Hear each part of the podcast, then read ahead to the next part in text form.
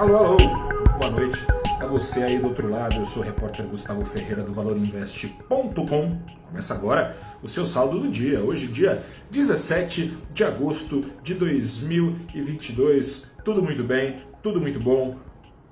Nada certo, tudo certo, nada resolvido sobre o destino da inflação e dos juros nos Estados Unidos. Segue em aberto qual será a velocidade da queda da inflação entre ah, os americanos. Quanto mais demorar, mais juros tendem a vir. Quanto mais rápido a inflação lá cair, menos juros podem ser necessariamente erguidos pelo Federal Reserve, o Fed, o Banco Central Americano aqui no Brasil. Enquanto isso, com ações sendo favorecidas pelos dois cenários, pró pouca inflação e juros, pró bastante inflação e juros, com essas duas pontas do cabo de guerra puxando para cima, o Ibovespa de novo conseguiu subir, subiu pouco, mas subiu 0,17%, a principal sustentação desse ganho do principal índice da Bolsa do Brasil veio das ações da Petrobras, subindo mais de 3% na mesma direção do 1,5%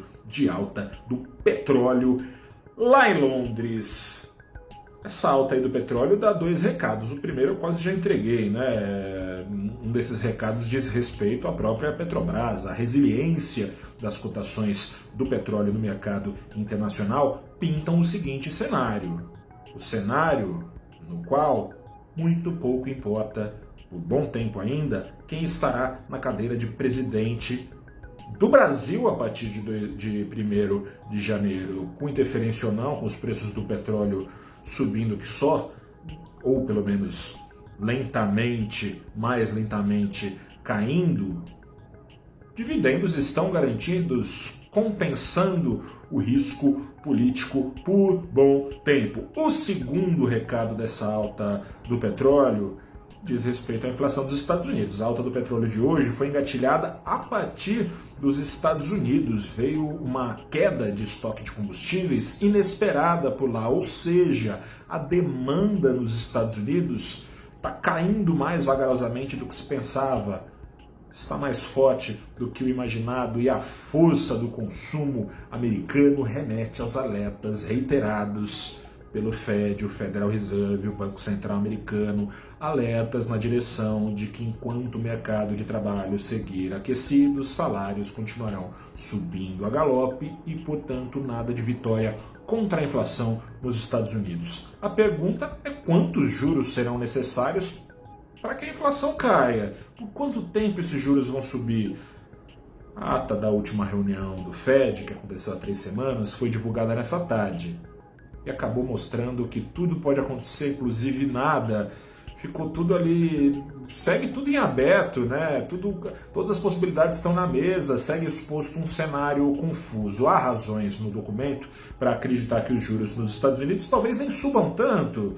É, o, o, documento fala em, é, em reduzir as doses de alta em algum momento. Por outro lado, que momento é esse? Esse momento é, com base, de acordo com o Fed, será decidido com base nos dados. O principal dado corrente é um desemprego na mínima histórica nos Estados Unidos. Nos Estados Unidos, o último índice de desemprego bateu 13,5%. É nada, né? Ainda que a alta do desemprego entre os americanos comece a aparecer neste segundo semestre, como projeta o Fed, pode aparecer Vai demorar para chegar o desemprego no nível desejado para que a inflação de fato caia. Demorando, mais juros podem vir no meio do caminho. Ou não. O Fed não sabe, né? Esse, o Fed que é o Fed só sabe que nada sabe. O que dizer de nós, meros mortais? Na dúvida, dólar para cima em 0,53% hoje aos R$ 5,17. Eu sou o repórter Gustavo Ferreira, do valorinvest.com. E você, nosso espectador, convido a ser também leitor no nosso site, ouvinte na Rádio CBN. Todo dia estou lá às 19 horas. Continue conosco. Um grande abraço, boa noite, até a próxima e tchau.